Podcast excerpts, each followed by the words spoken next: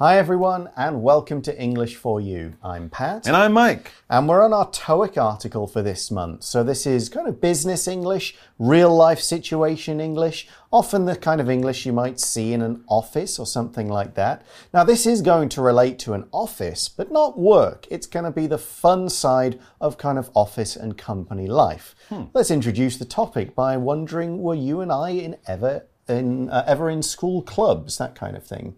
No. No? You weren't in any Well, school? sports teams. Yeah, okay. Yeah, but not my school actually didn't have many clubs really. Oh, okay. Afterwards, we just either played which sports which or sports sides were you in? Oh, rugby. Right, yeah, I was in uh, rugby. American football. Nope. Uh, cross country skiing. Nope. Um, and soccer. Football. yeah, I was yeah football. football, rugby, and I did some. Uh, I was in the the theatre. Stuff. Okay, that's Uh, good. And the wargaming stuff with toy soldiers on battlefields. Oh, you weren't like shooting guns and throwing hand grenades. No, no, school. you were moving models that did that. neat. Yeah, yeah pretty my fun school stuff. didn't have anything that cool. Okay, and I was also in the badminton club, which is going to lead on to what we're going to talk about today. Cool. Reading Joining a company sports club. Hey, Lauren, do you want to sign up for the corporate badminton club? What? I had no idea we have a company badminton club. I helped put it together. Our HR department thinks it will help promote employee health. Well, I prefer tennis. I like fast moving physical sports. You've got the wrong idea about badminton. It can be really challenging. I know they hit that little plastic thing over a net, but it moves so slowly. That thing is called a birdie, and sometimes they're made of feathers. Birdies can actually be hit really fast. Feather ones reach over 400 kilometers an hour, which is faster than any tennis ball. It takes a lot of skill to hit one accurately. But the rackets are light, and it doesn't seem to require much strength. Actually, badminton takes a lot of coordination. There's less running than tennis, but you still give your muscles a good workout. It sounds interesting. Badminton seems to require a different kind of ability. How can I join? Here's the sign up sheet. Okay, but I don't know how to play. Register for level 1. They'll teach you all the rules. All right, I'll join. It'll be fun to learn a new sport. So, day one is a conversation. Uh, we start with Jason, and he says, Hey, Lauren, do you want to sign up for the corporate badminton club? Okay, so there we've got straight into it. Hmm. He's asking her if she wants to join or sign up for a particular group, this badminton club. To sign up for means to officially join it. Hmm. I guess in the past you'd often write your name, so you'd sign something to say, mm-hmm. yep, you're in the club, you've joined. But we don't really have to sign anything. Just sign up for means yes, you agree to join, you agree to, you know, get involved in all the activities, that sort of thing. That's right. Now, we're not talking about a school club here, like we mentioned earlier. No, this is for people in a job, in a company, in a corporation.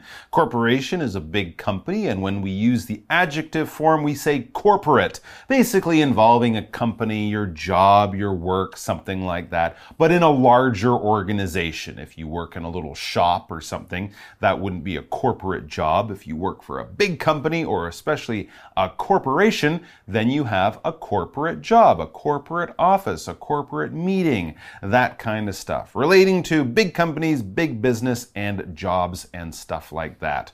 All right, back to the article. So, Lauren, she has never heard of this corporate badminton club. And no, she says, No. What? Huh? I had no idea we have a company badminton club. Ting Budong. Yeah, so company badminton club, corporate badminton club mm. means the same thing. Basically, that's right. And Jason explains it to her since she's never heard of it before. Jason says, I helped put it together. Ah, well, that might be why she's never heard of it. It probably is a new thing or something like that. If you put something together, Well, of course, you could be actually putting things together to make something new. A lot of these uh, stores, when you buy your furniture, right, it comes to your house in a box and then you have to put it together, or certain toys or things like that. If you buy a new computer, you might have to put parts of it together. But here, we're not talking about actually physically joining things together. We're talking about organizing something. You can put together a holiday, you can put together your friend's birthday party, you plan it, you organize it, you get all the things you need, call all the people you need to give you help. Basically, it's your responsibility and you make it happen, especially if we're talking about a group like this uh, badminton club. So he's the one who started it, he organized it, and now he's getting people to join. Yep, he also explains our HR department, as human resources, hmm. who kind of looks after the people side of a business, Right, yeah. our HR department thinks it will help promote employee health. Promote is not here like promote someone to manager, it's just kind of means encourage to get people, to get our workers healthier. Okay, so the workers can exercise together after working together. There's more teamwork, more friendship, and yes, they get a good workout. Well, Lauren thinks about this. It's the first time she's heard about it. He's kind of explained it a bit, and she says, Well, I prefer tennis. Oh, okay. So she's not exactly excited about it, we can see here. And actually, she's pointing out that there's another sport that she likes more. She prefers the sport of tennis, which is similar, but when you prefer something, you're saying, I like this more than that. And she explains why she prefers tennis. I like fast moving physical sports. So yeah, tennis, it's a, a bigger place that you're playing, a bigger area. You run a little bit more. It's probably a little bit more muscle power involved in hitting that tennis ball. But basically, she likes sports where she gets a really good workout. All right, so yeah, she likes a really good workout. She likes a very physical workout and she enjoys playing physical sports. Now, this adjective physical basically has to do with the body, with your muscles and exercise and stuff like that. So, physical exercises might involve a little bit more weightlifting than something like running. Of course, running is physical, but often when we're really working out our muscles, when we're really building up a sweat, lifting heavy things, we could say that's a physical exercise or physical sport. Or maybe you have a physical job. If you sit at a desk tapping on a computer or writing with a pen, that's not really a physical job. Carrying boxes around, working in a construction site, building things with your muscles and carrying and moving things with your body, that's physical because it has to do with your body. Now, mental, that would be more of a job sitting down, working on a computer, thinking, using your mind. Mental, physical. For example, mental exercise is just as important as physical exercise. So after you go to the gym, play some chess. So, Lauren's saying, badminton, now I want something like tennis, really fast running around. But Jason says, whoa, whoa, whoa, hang on there. You've got the wrong idea about badminton. It can be really challenging. Oh, okay. So she didn't think you get really much of a workout. You're just a little here, a little there. And as she says, I know they hit that little plastic thing over a net. Unlike in tennis, where you hit a, smash. ball over a net. But yeah, no, it's true. The tennis racket is bigger. The thing you hit is bigger. You run further. And it's true, in badminton, you are hitting a very light, very small little thing, as she says, made of plastic. All right. We can talk about plastic being a material. A lot of your cell phone or your running shoes and many other things in the world are made from plastic, the material, like we would say something is made from wood or steel or plastic. But also, of course, we use it as an adjective, a plastic thing, plastic shoes, plastic jacket, plastic bag, something like that. So, yes, the little thing you hit in badminton is made of plastic as is maybe the net as well. Mm. For example, one good thing about plastic plants is that you never have to water them. Hmm. They're always green because they're not real, they're made of plastic. Okay, so she's saying you just hit this thing over a net, and she adds, but it moves so slowly. Well, let me tell you, if someone smashes that thing at you, you still don't want to be in the way of it. Absolutely. And it moves quickly for a short time before it moves slowly. Anyways, Jason knows a bit more about this. He's got a bit more experience. Maybe Lauren's only seen it on television a little bit. So he kind of explains that thing, the plastic thing you hit, that thing is called a birdie, and sometimes they're made of feathers. Hmm. Interesting. Yeah, I guess sometimes they are made of feathers. I mean, often the ones you would buy, especially if you're a casual badminton player, would be made of plastic, but the birdie is often sometimes made of feathers too. Now, here we have another word shuttlecock. A birdie or a shuttlecock. That is what you hit when you play badminton. Of course, it's not a ball, so we would never use that term. I think a more North American term might be birdie, and a slightly more English or British term, maybe the older term too, is a shuttlecock. Hmm. And some of them are made with feathers. Hmm. Feathers is pretty much like the hair on the birds. It's sort of the, the long spiny things with the extra feathers. That's, that's what they are. But what's interesting is the example sentence is, says birds usually have two types of feathers. One kind is for flying, and the other kind keeps the bird warm. That's right. Yeah, we Yeah. put some of those warm feathers in a pillow. Right. It's called down.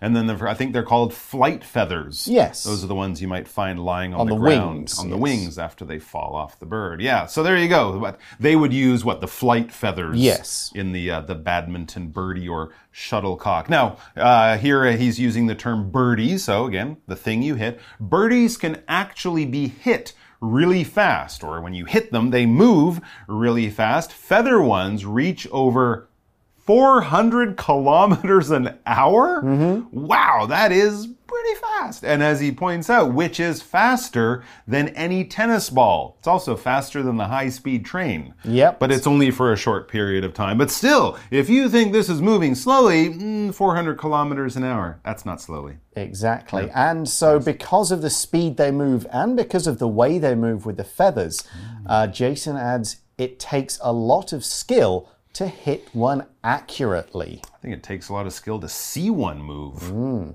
If you do something accurately, it's done with precision. It's done in a way that is correct and exact. The thing you want and not a little bit to either side.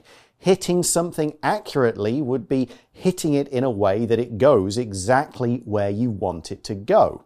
Here's another example. I might be able to guess the age of this painting, but I couldn't tell you accurately because I'm not an expert. I couldn't give you, oh, it was done in June in 1604. You'd say, uh, maybe the 17th century sometime. That would not be accurate if you did it that way, using the adjective. But if you could say accurately when that painting was done, you'd be an expert. So, yeah, you need to really control where you're hitting the birdie or shuttlecock. That's right. But Lauren kind of points out again, she's thinking about, well, how much exercise will I really get playing badminton? So she points out another thing she's noticed. But the rackets are light mm-hmm. and it doesn't seem to require much strength. Again, in her mind, she's exper- she's comparing this with tennis. Okay. She's thinking the tennis racket, it's bigger. It's heavier, so it gives you more workout. That's what she's thinking. And of course, here, a racket, that is what you hold in your hand when you play the sport of badminton, or the sport of tennis, or the sport of squash, or even the sport of racquetball. Mm. Now, here we spell it R A C K E T. It can also be spelled R A Q U. E-T, that's kind of the older spelling, maybe still the, the British spelling. But basically, we're talking about something you hold in your hand. It has kind of a net. It has these strings and a circular shape type thing at the end. That's what you hit the ball or the birdie or whatever with. And each sport, we actually call these racket sports. Mm-hmm. Tennis, badminton, squash, racquetball. Each sport has a different sized racket, a different sized ball or thing you hit. But basically, you're hitting things back and forth. Yeah, and each one requires different kinds of muscles, skills, and so on. The word require means to need. You have to have it. If you don't have it, you won't be able to do whatever you need to do. For example, a helmet is required if you want to enter the bicycle race. If you don't have a helmet, you cannot be in the race. But I'm really fast. It's tough. You I'm need, wearing these funny clothes. you need that helmet. Oh man! All right. Well, you don't need a helmet for badminton. No. So that's uh, maybe I'll just switch to badminton. Anyways, Jason says actually, here's another thing you might not know, Lauren. Actually, badminton takes a lot of coordination. Yeah, absolutely. Especially hand and eye coordination. Remember, you're hitting something that's moving very quickly using a very small racket that's, you know, at the end of this thing. You, you gotta be, have a lot of coordination. And coordination is basically when you are able to get your body parts, especially different body parts, to do things well together, working together at the same time. Have you ever tried to get a baby to give itself food? Yes. It- you- you've tried A this. lot. It, it doesn't work well. You put the spoon in its hand with the food and it flings it over its head, sticks it in its eye, drops it down the. It doesn't have the coordination to do this. Or often when people come to Taiwan from other parts of the world, they don't have the coordination to use chopsticks, hmm. right? You got to pick it up and oh, I dropped it and I can't get it to my mouth without making it go all over myself. It takes coordination. Your different parts of your body working together. Things like dance, ballet, a lot of these things are difficult. They take a lot of coordination. So Jason continues to talk about badminton, and he does admit one thing as he's mm-hmm. discussing it and kind of comparing the 2 mm-hmm. He says there's less running than tennis, so you don't run sure. around quite as much. It's a smaller area. Yeah, but you still give your muscles a good workout. Yeah. Hmm. It's not just smaller, but you can reach more areas with your racket. So Sure. there's less need to like run from side to side. Yeah, and of course the birdie doesn't bounce, so it goes less distance. Yeah, but so it's still a good workout. Sure. A workout here, it's a noun, just one word, meaning a period of exercise. Yeah, you don't see a lot of chubby badminton players in the Olympics. They're usually pretty skinny. And Lauren, now she's starting to come around. She's, you know, learning new things about it, looking at the sport in a different way now that Jason's told her all this stuff. So she says, it sounds interesting. Oh, okay. Badminton seems to require a different kind of ability. Hmm. So it's not just like tennis light or diet tennis or something like that. It's different. It might looks the same in many ways, but it's actually quite different. Or it will require, it will need from her a different kind of ability. It will challenge her in a different kind of way. So she's in. She says, How can I join? I want to be part of this. Yep. Jason produces and says, Here is the sign up sheet. Wow, that was that he was had it on him. he was prepared. All right. Well, Lauren says, "Okay, but," and then she points out a good a good fact. I don't know how to play. yeah, there are hmm, rules. There are rules, and even though you've played tennis for many years, it's not the same thing. Exactly. So he says, register for level one. They'll, meaning the instructors will, teach you all the rules. Beginner badminton. So Jason told her to register. Register as a verb pretty much means the same as the phrasal verb I discussed earlier to sign up for something. You officially join offer, uh, often by entering your name on a list. And that list can also be called a register. That's using it as a noun. You could register for sports classes, you could register for driving lessons, and here's another example. Bethany registered for some singing classes at the local community centre. So, yes, signing up for class, you are registering for the class. Yeah, there we go. Register for mm-hmm. level one, and, And- you'll get started. And Lauren is gonna do that. She says, All right, I'll join. She's definitely in. It'll be fun to learn a new sport. So there you go. Yeah, absolutely. She actually even sounds a little bit excited about it hmm. now. When you say all right, basically you're giving a strong agreement to something. Maybe after someone had to get you to change your mind a little bit, but it's basically saying okay. She could have said, okay, I'll join. All right, I, I'll join. I agree. You've convinced me. You've changed my mind. Let's do this thing. So Okay. pretty soon she's going to be a very enthusiastic beginner badminton player. That's right. Well, we'll find out a little more about this badminton sports club tomorrow, but right now we'll go to our For You chat question. For you chat.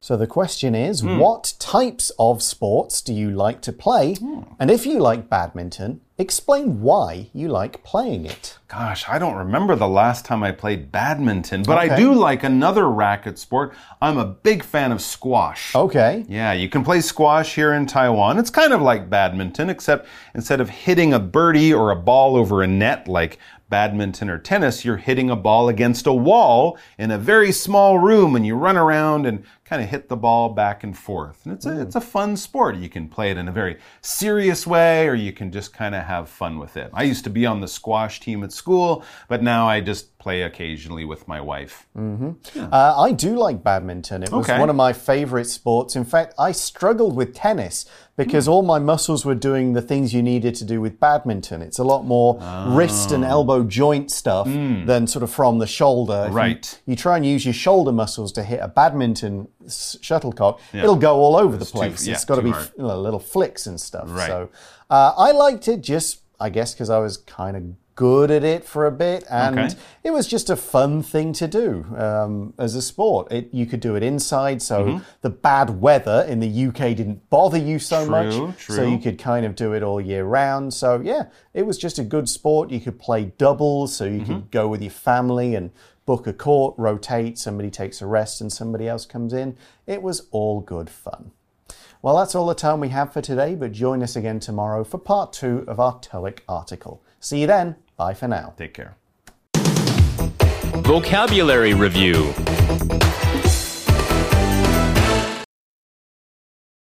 Physical. After lots of physical training, Jenny can now lift heavy weights. Plastic. To protect our environment, we should use fewer plastic bags. Feather. I saw a feather on the ground and wondered what kind of bird it came from. Accurately. I tried to accurately describe the man who robbed me to the police officers. Require. Success in business requires a good plan as well as enough money to get going. Register.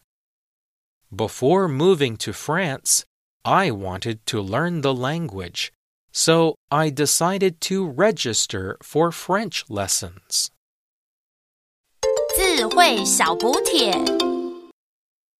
Corporate. Birdie. Racket. Coordination.